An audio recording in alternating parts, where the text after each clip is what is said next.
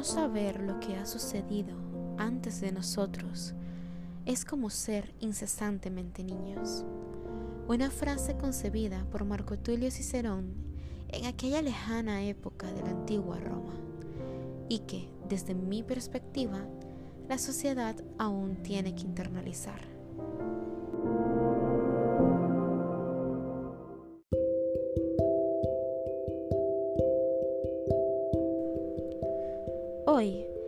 Hitos de la medicina tropical, nos remontamos al año 1901, el primer año del siglo XX, un siglo marcado por el desarrollo y la innovación.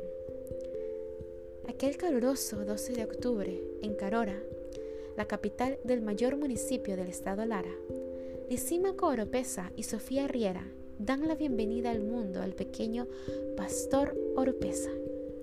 Para ese momento ellos no lo saben, pero acaba de nacer un importante personaje en la historia de la medicina en Venezuela.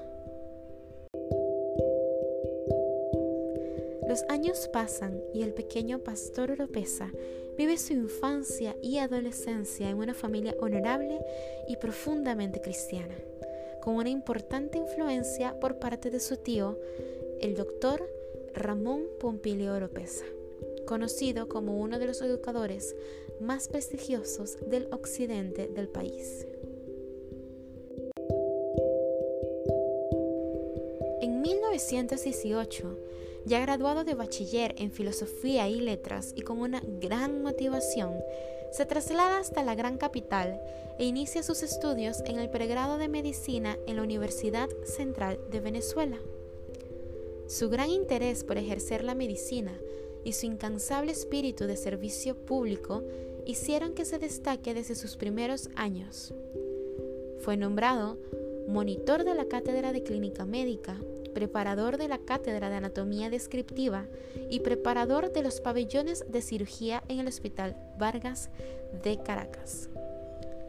Durante sus primeros años de estudio en la casa que vence la sombra, encuentra dentro de sí una potente sensibilidad ante las luchas sociales, lo que lo impulsa a formar parte activa de estas, hasta el punto en el que es encarcelado por participar en la huelga de tranviarios en Caracas, allá por el año 1921.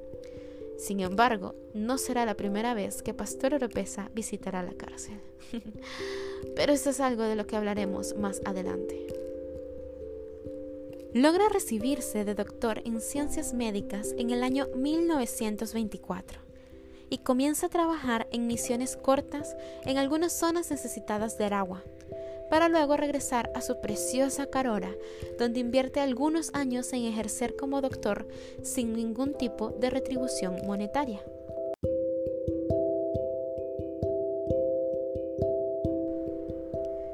Un importante acontecimiento en la vida del doctor Oropesa llega con su viaje a París en 1927. Allí es nombrado médico colonial y comienza a especializarse en pediatría, una rama de la medicina que marcaría el resto de su vida. Pocos años después regresa a Carora con todos los ánimos de aplicar lo aprendido en el viejo continente y con ayuda de dos primos funda la clínica Riera Silva, en la que ejerce durante varios años y a través de la cual logra ayudar a su población. No obstante, no tarda en meterse nuevamente en problemas. ¿Recuerdan que les dije que volvería a la cárcel? Bueno, su indomable personalidad llama negativamente la atención de Eustoquio Gómez, quien para ese entonces ostentaba el cargo de presidente del Estado Lara. Es así como regresa a la cárcel entre 1930 y 1931, esta vez en la prisión Las Tres Torres, en Barquisimeto.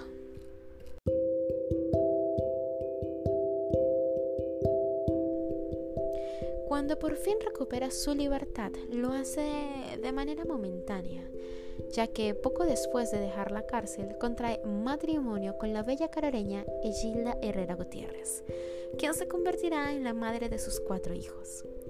En 1935 publica su primer libro, El Niño, en el que trata de adaptar los conocimientos médicos que adquirió en Francia a las particulares condiciones del trópico y la desfavorable condición en la que encontró a los infantes que atendió durante sus primeros 10 años de pediatría en el país.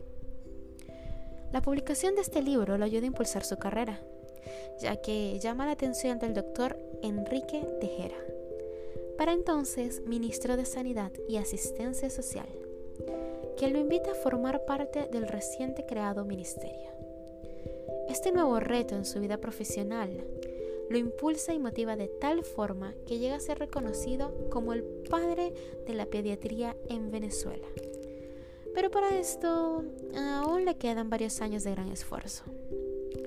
Para complementar sus conocimientos sobre los cuidados infantiles en las zonas del Caribe, visita Cuba y Puerto Rico, en donde se especializa en los programas orientados a la salud materno-infantil.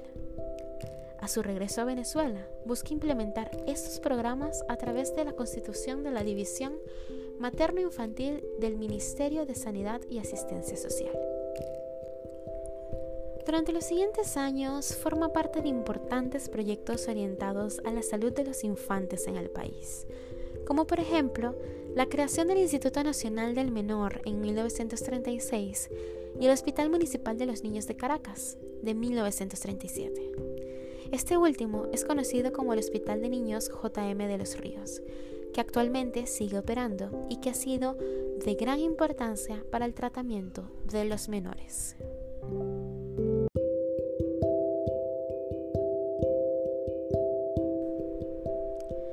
En Ghana, para el año 1938, la doctora jamaiquina Cicely Williams describió los signos y síntomas de la desnutrición proteico-calórica kwashiorkor, un descubrimiento que ayuda a los doctores Pastor Oropesa y Carlos Castillo a identificar signos de este trastorno alimenticio en los niños del país. Para esta época, la alimentación se basaba en caldo de caraotas, arroz y pan principalmente. Una dieta rica en carbohidratos, pero sumamente deficiente en proteínas, vitaminas y minerales. La leche estaba por completo ausente de la dieta típica de los niños, por lo que el doctor Oropesa impulsa a retomar el programa denominado La Gota de Leche un programa que Juan Vicente Gómez había importado desde Francia en el año 1909 y que pocos años después había sido interrumpido. Es un programa que es gratamente recordado por los venezolanos que tuvieron la suerte de ser beneficiados por el mismo. Consistía en el suministro por parte del Estado de envases de 250 mililitros de leche, conocidos como cuarticos de leche, en cada merienda de las escuelas públicas del país. De esta forma se buscaba complementar la dieta de los niños y así lograr mejorar su condición física. Esta campaña también fue reforzada en conjunto con el Consejo Venezolano del Niño y el Instituto Nacional de Puericultura, con labores de prevención, inmunizaciones y educación sanitaria.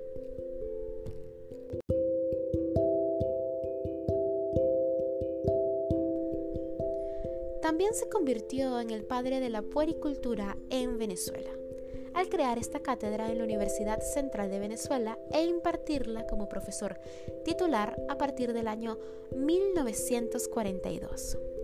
La puericultura, para aquellos que desconocen el término, se refiere a la ciencia que se ocupa de los cuidados de salud del niño durante sus primeros años de vida. El doctor Oropesa participó activamente de la política nacional.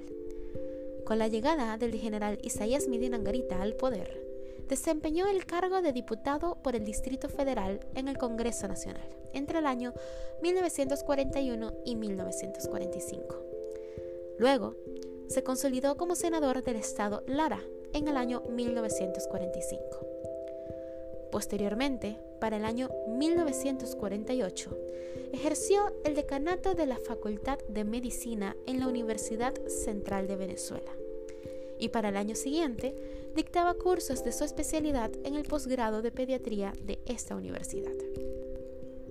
En el año 1953, el general Marcos Pérez Jiménez ordenó ciertos cambios en las leyes de las universidades cambios con los que el doctor Oropesa manifestó estar en desacuerdo, lo que lo llevó a ser destituido por el Consejo de Reforma de la Universidad.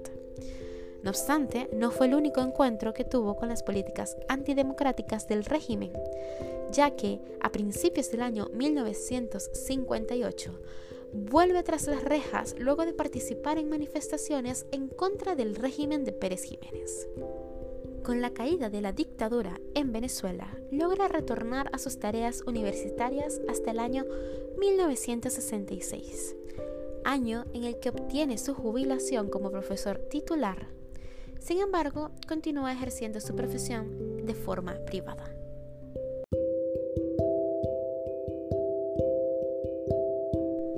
En sus últimos años de vida regresa a Carora para pasar los días en su casa de la calle Contreras acompañado de su esposa Egilda, sus cigarrillos y sus recuerdos. El doctor Oropesa fallece el 7 de septiembre de 1991. Este ejemplar doctor fue pionero en el mejoramiento de la salud materno-infantil en Venezuela siempre tratando de adaptarse y entender el difícil entorno en el que crecían los niños por aquellos años.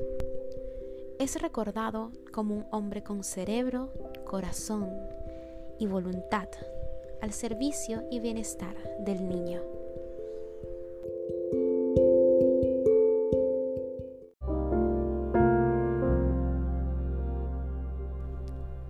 Queridos oyentes, Muchísimas gracias por viajar con nosotros a través de la vida del padre de la pediatría en Venezuela, el doctor Pastor Oropesa.